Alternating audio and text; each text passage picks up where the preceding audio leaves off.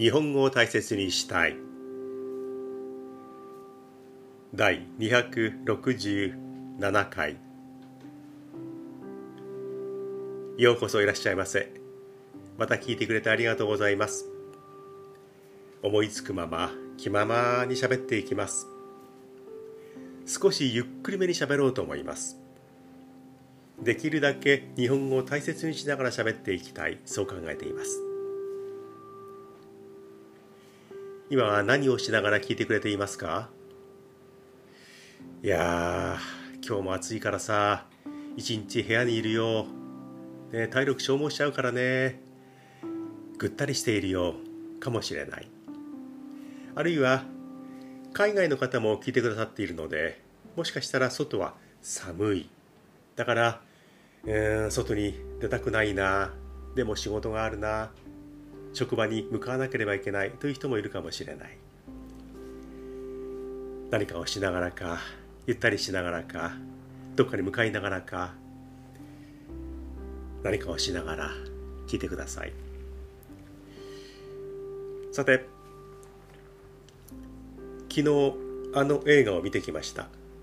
ミッションインポッシブルレッドレコニングパート1トム・クルーズのあの最新作。ミッション・インポッシブル。いややっぱりねすごいですね。61歳のトム・クルーズ。依然としてかっこよくてそしてちょっと可愛らしい部分があって強くて優しい。前作のトップ版トトップガンマーベリック。トップバンはダメですね。トップガンマーベリックでもすごいなと思ったんですが、このミッションインポッシブル、依然として、うん、すごいすごいトム・クルーズでした。ね、生まれ変わったらトム・クルーズがいいなと思った時期もありました。またその話か、そうです。はい。よく彼に生まれ変わりたいなというふうに思うことがあります。一人思う方でしょうかね。ノッティングヒルの恋人、あの映画に出ていたヒュー・グラント笑顔がかっこいいですよねジュリア・ロバーツを相手にあの映画の中でジュリア・ロバーツ大女優であるジュリア・ロバーツそういう役回りなんですよね。今も実際もそうですが。で惚れられる。でもちょっと拒否する。でも後悔して考え直してギリギリ間に合ってジュリア・ロバーツと結ばれる。あのヒュー・グラント。いいですね。彼にもなってみたかった。それからジェイソン・ステイサム。これはもうね強い男の典型ですよね。かっこいい強い渋い。あの晩年のブルース・ウィリスもそうですがもっと昔にも言いましたよね。頭に髪の毛なんかなくてもね髪の毛なんかなくてもかっこいいやつはかっこいいそして強い典型ですよね。ジェイソン・ステイサムもちょっといいなと思った時期がありました。それからもうこれはね私の中では根強いですね。ロバート・デ・ニーロ。依然としてかっこいいかわいい。素敵ですね。年を経ても非常に魅力的、ね、あまり老けてもいないですしね。で年相応の部分も十分にある。若さもある。すごい。最近の彼の作品で言うとあのマイ・インターンが非常に印象的でした。アン・ファサハサウェイを相手にしてねかなり年のいった男性が距離を保ちながらアン・ハサウェイがちょっと自分に惚れているんじゃないかなっていう素振りを見せていても決して拒否するわけではないけれどもさりげなく距離を保っていく。自分もねフラフラっとなるかもしれない。でもそれを抑えて素敵なおじさまを演じている、ね、相棒役で年上としてアドバイスなども与えながら彼女を励ましていく、ね、素敵な役回りですよね。あのねロバート・デ・ニーロにもなってみたかった。彼はもともと私の中ではあの「ディア・ハンター」という大昔の映画。で見かけて初めて見てすごい男優さんだな。影を背負いながらいろんなものを背中に背景に持ちながらね素晴らしい演技をしていた。あの「ディア・ハンター」はもうロバート・デ・ニーロのワンマン映画みたいなものですから非常に印象が残っています。あの頃もすごかった渋かった。今もとても素敵というロバート・デ・ニーロ。彼にもなってみたいしなってみたかった。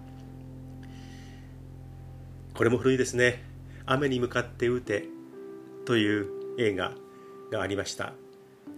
これは1970年に日本で公開されています「Raindrops Keep Falling on My Head」っていう曲で有名でした。でポール・ニューマンそしてロバート・レッドフォード。ロバート・デ・ニーロじゃなくてロバート・レッドフォード。これもロバートですね。ロバート・レッドフォードもいいですね。典型的な2枚目の俳優さん。あの映画の中ではキャサリン・ロスというとっても綺麗な女優さんと共演しています。彼があの「Raindrops Keep Falling on My Head」あの曲に乗りながら自転車をこいでいる。でその自転車のハンドルのところにキャサリン・ロスがロバート・デ・ニーロにお尻を向けてハンドルに座っている。そしてその自転車をロバート・デ・ニーロロバート・レッドフォードでした。いかんな。ロバート・レッドフォードが自転車をこいでいる。危ないなと思うよりもかっこいいなと思いましたね。音楽といいロバート・レッドフォードそしてキャサリン・ロス。とても素敵でした。あのロバート・レッドフォードもいいな。キャサリン・ロスと共演いいなと思って見ています。ロバート・レッドフォードでもいいな。と思った時期があります。でも今は完全にブラッド・ピットになりたいな。でまだ固まっています。先週もやたら長くお話をしました。ブラッド・ピットあまり好きではありませんでした。でも好きになりました。なんで好きになったのか。ねジョー・ブラックをよろしくという映画を見て好きになりました。あの映画に出ているクレア・フォーラニという素敵な女優さん。あの映画の中の彼女を見てうわこんなに素敵な人がいたんだ。今更俺は気がついたんだ。とちょっとね後悔もし喜びもしました。あのクレア・フォーラニと共演しているブラッド・ピット。彼になりたいですね。映画でも共演しその後にもしばらく付き合ったことがあるそうですね。クレア・フォーラニとブラッド・ピット。ブラッド・ピットはまだ独身だったと思いますけどその時期に付き合った。ね彼女と付き合えたなんてすごいな。絶対生まれ変わったらブラッド・ピットだなと今思っています。もともとブラッド・ピットのあの情報ジョー・ブラックをよろしくという予告編を見た時に予告では見ていたんですね。ちょっと間の抜けたような演技ぶりもあったしやっぱりブラッド・ピットは演技力がないなと思ってしまったというのもねありました。実はあの映画の中で彼はブラッド・ピットのあの体を借りて中には中身は死神なんですね。だから中に入っている死神と外外見上見えるブラッド・ピットっていうのは違和感があるから演技をわざと下手くそにしていたんですよね。演技が下手だなと思っていたのは演技がうまかったから演技が下手な役者に見えたっていうことだったんですよね。それにも気がつきました。クレア・フォーラニと付き合える共演できるうわなんかいろいろできるってね、いいなと思いました。だから今ブラッド・ピットになりたい。もうね当分これは続くと思います。時々あの映画を見返しています。はい。つい最近ある新聞記事が目につきました。ドイツでのお話。ドイツではある場所によってはこれ県だか市だかよくは分からないんですけどもドイツ全体ではない。一部分のところで女性もみんなが使うプールにあの上には何も着ないでだ男性が履いているようなパンツ、ね、下半身の部分だけを隠すような服装でプールに入ることができる。だから胸はむき出しということが認められている許されているところがあるそうなんですね。でそれについての記事が載っていました。うわードイツではそういうところがあるんだ。びっくりしました。もちろん昔からヌーディストビーチのように部分的にあのそういう人たちが集まってもう全裸で真っ裸で、えー、日光浴をしたり海水浴をしたりできる。っていうところがあるっていうのは聞いていましたしまだありますよね。そういう限られた地区限られた人だけではなくてもう誰でもが行ける一般のプールにそういう女性がもうね胸むき出しで入ることができるところがあるそうなんですね。びっくりしました。でそういうふうにしたいっていう女性がもちろんたくさんいるからそうなっていると思うんですがそうされる周りの人たちそうはしたくないなっていう女性困ったなまあ見たくないわけじゃないけれどもちょっとそらなじろじろ見るわけにもいかない。どうしたらいいのかなってちょっと困ってしまう男性。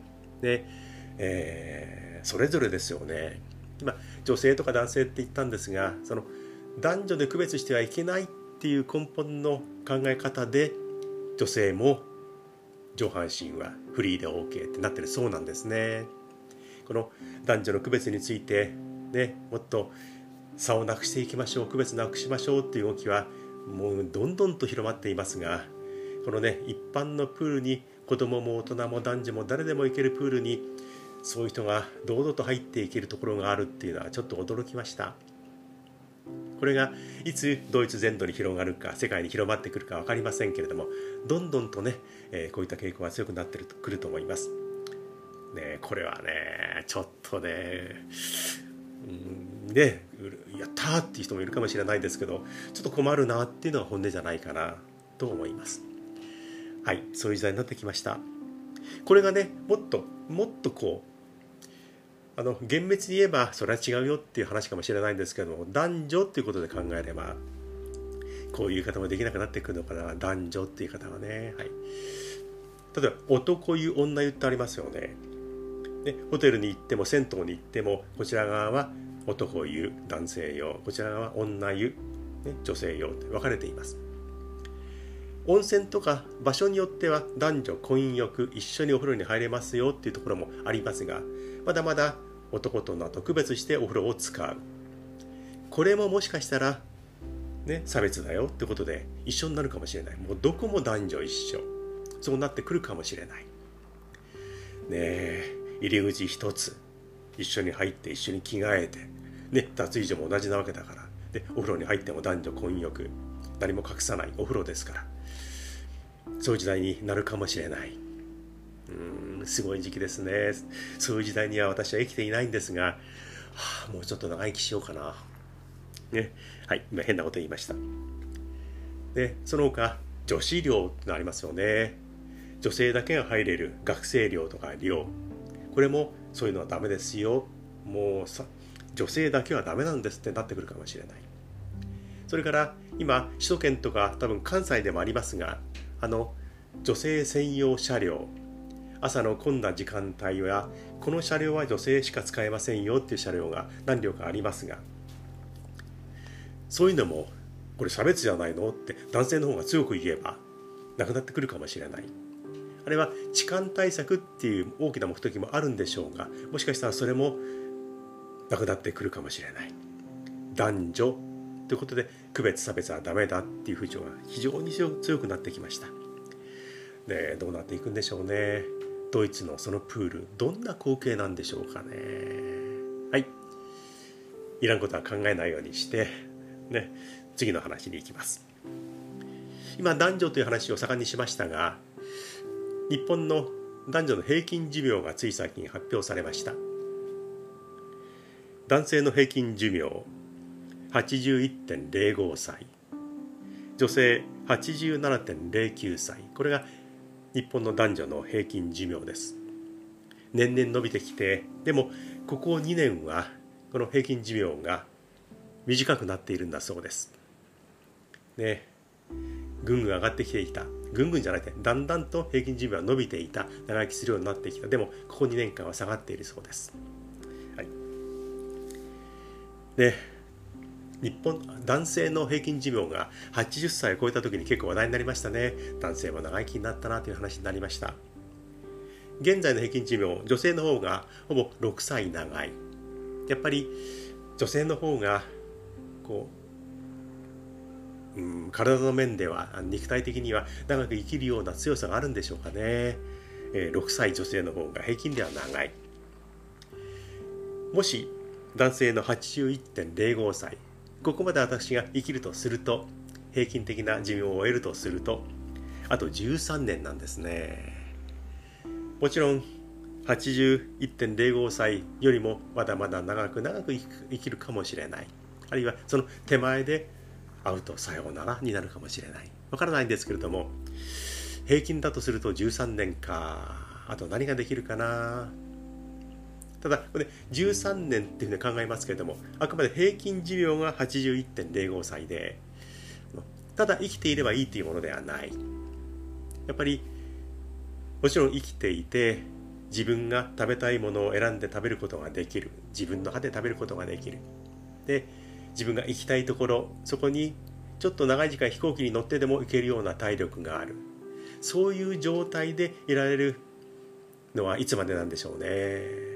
これは80歳を超えたら厳しいかもしれない。でもかなりのというかある程度の年齢までは自分で選んで食べる選んでいく。そういうことはできるでいたいなと思いますね。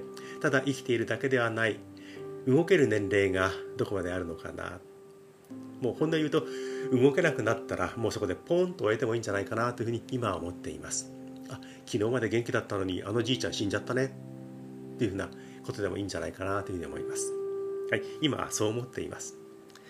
あとね何年あるかわからない。でもどこまで楽しんでいい時間を過ごしてで周りと一緒に過ごしていけるのかなというふうに思います。ねあの男女の差別なくすっていうふうにいろいろ言ってますけどもともと女性の生き物としての役割男性の生き物としての役割根本的に根っこのところでは違うところがあるから全く一緒は当然無理ですよね。でもどこまで近づくて近づけていきたいのかね変だななんだかなという感じもかなりします。はい。私はいろんなものは守りながらできるだけ動いていい時間を過ごしちゃうぞと思っています。はい。さてちょっと硬い話になるかもしれないんですがことわざの話をします。日本のことわざです。海外にも同じようなことわざがあると思います。このことわざを大学生だから18歳とか20 20歳21歳それぐらいの男性女性に向かって20人に向かって聞いたことがあります。このことわざ聞いたことがありますか？と聞いたら20人誰も知りませんでした。だからもう古いのかもしれない。もう今言ってもなんだそれって思われるのかもしれないんですけども私が若い頃までは結構聞かれた耳にしたことわざです。これは、えー、慣用句というか言い伝えと言ってもいいかもしれない。はい。親の説教と冷や酒は後で聞く。親の説教と冷や酒は後で聞く。このことわざ。親の説教これ、ね、親の小言という場合もあります。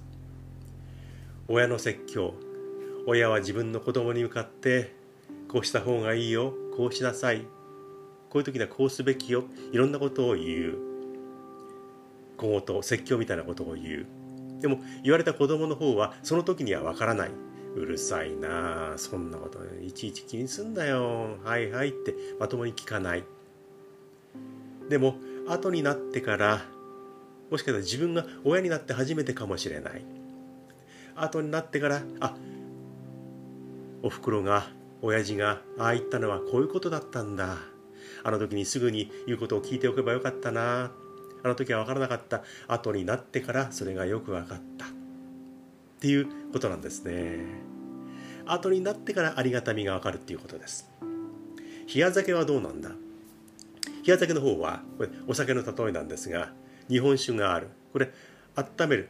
おかんをして飲むと飲む時にこう鼻のところにあの日本酒の香りがツンとくるから意外にねあのどんどん飲めない、え鼻にクッとくるしねゆっくりついつい飲んでしまう。でも保管をしていない冷たい、ね、冷めているあったかくないお酒というのは意外にねどんどん飲めちゃうんですね。鼻にもツンとこないし飲めてしまう。でも体にその日本酒がお酒が入って体で温まってくるとアルコールがぐんぐん体に回って酔いがうわやたら急に酔ってきた後になってから酔ってくるっていうことなんですねそれを親の説教に例えていってるものなんですねだから親の説教と冷や酒は後で聞いてくる。で後で聞いてくるものの例としてこういうことわざがあります。特に親の説教小言ですよね。これはその時には、ね、なかなかわからない。でもありがたいことを言ってくれているんですよということわざです。これをね、あの若い男女20人は誰も聞いたことがありませんでした。これもね、かなりショックでした。そのショックだった、ね、学生たちの反応を見て、お前は説教をしたのか？え説教ではないですけれどもねこういう言葉がありますよって紹介をしましたこれからは私が作ったことわざです私がことわざを作りました若い頃からの読書と紫外線対策は後で聞く。若い頃からの読書と紫外線対策は後で聞く。このことわざを作りました。これ間違いないです。もうねこれはそれをまるまる信じてそうしてもらえば後でよかったな。あのなんか知んないけど喋ってたおっさんのあのおじいの言ってたことなるほどなと思うと思います。若い頃からの読書。若い頃から本をたくさん読む。これはね確実にプラスになります。漢字をたくさん覚えるとか物事をね言葉をたくさん知るっていうことだけではなくていろんな本を読むといろんな考え方それから心配事あるいは問題事に直面した時にいろんな選択肢を本っていうのは教えてくれますから自分の時にもいろんなことを考えながら選ぶことができる。苦しい場面。それから楽しい時にも楽しいのをいろんな言葉で表現できる。誰かに伝わりやすいような言葉で表現できる。それも本を読む読書をするということの利点の大きなところです。利点って硬いですね。はい。ありがたいところです。はい。ね本っていうものはねもう言葉にならないほどたくさんのものをね自分の中に積み重ねてくれます。くれます。言葉情報知識いろんなものを教えてくれます。これねあの遅ればせながら私はねあの本を結構読んでいますがもっと読んでくればいいなというふうに思いました。高校時代からかなり読んでいたとは思うんですけどもっと読んだらもう少し幅のある奥行きのある人間になったんじゃないかなというふうに思います。その読書とそれから紫外線対策。で今若い人も結構日傘を差したり紫外線に対しては敏感に守ろうという人も増えてきました。でもまだまだね何日焼け止めめんどくさい。もっと焼きたいし。日傘かっこ悪い恥ずかしい。そういう人がかなりいます。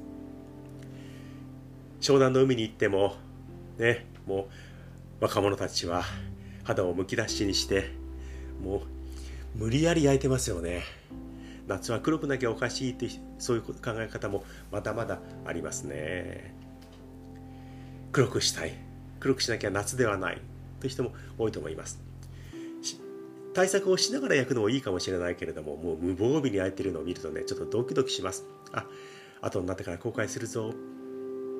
紫外線はもう無防備に浴びていくと年を取ってからねまああまりいい話ではないですけれどもシミがいっぱいできたりそばかすが生まれたりしますよね。そうならないために年取っても健康的な綺麗な肌でいられるようにするためには紫外線対策はこれは必要だなと思います。私あのよくお話をする皮膚科の医者がいます。昔からの付き合いでちょっとプライベートな話などもするようなそういった関係性の間柄の皮膚科の医者がいるんですが相手はそう思っていないかもしれないです。多分思ってないと思うのでごめんなさいね。でもちょっとお話をしてしまいます。彼が言っていました。日光浴紫外線をわざわざ浴びる。そんなバカなことはしない方がいいです。でははっきり言います。紫外線をねねお日様をバンバン浴びるのはバカだとまでは言ってないんですけどもそんなことはしない方がいいです。そんなバカなことをみたいに言ってました。皮膚のプロである皮膚科の医者がそう言うんですからこれはね医学的にも確かなことなんじゃないですか。個人的にもそう思うしプロもそう言っています。無防備に日を浴びるこれやめましょう。ちょっと守りましょう。自分のため。それから本はたくさん読みましょう。読みましょう。これは自分のため。あ本を読んできてよかったなと思うことはないかもしれない。でも周りから見るとその本をたくさん読んでいる人っていうのは魅力的です。確実に魅力的です。喋る内容話し方目つき動きいろんなものがたくさん本を読んできているからなんだなという気がします。長々とお話をしましをしましたがね私の作ったことわざ。親の説教じゃなかったですね。新しい方。若い頃からの読書と紫外線対策は後で聞く。後で聞いてきますよ。よかったなと思いますよ。ということわざお伝えしました。はいこれくらいにしましょうかね。途中からかなり早口になりましたね。いやそんな早くないから。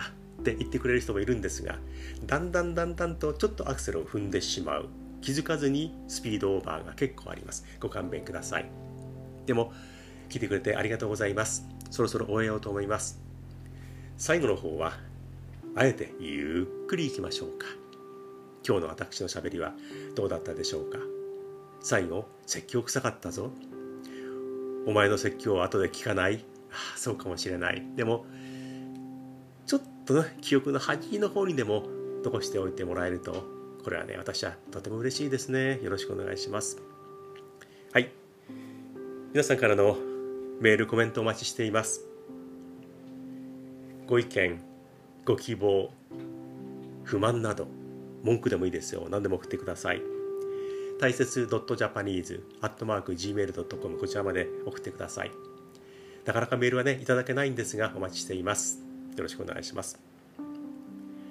私の YouTube 日本語が好きチャンネルそれから何気ないチャンネルこちらも見ていただいて聞いていただいて何かを感じたらコメントを打ち込んでください。一行でも一文字でも嬉しいです。お待ちしています。それから YouTube の方はご覧になった場合はチャンネル登録もぜひやってください。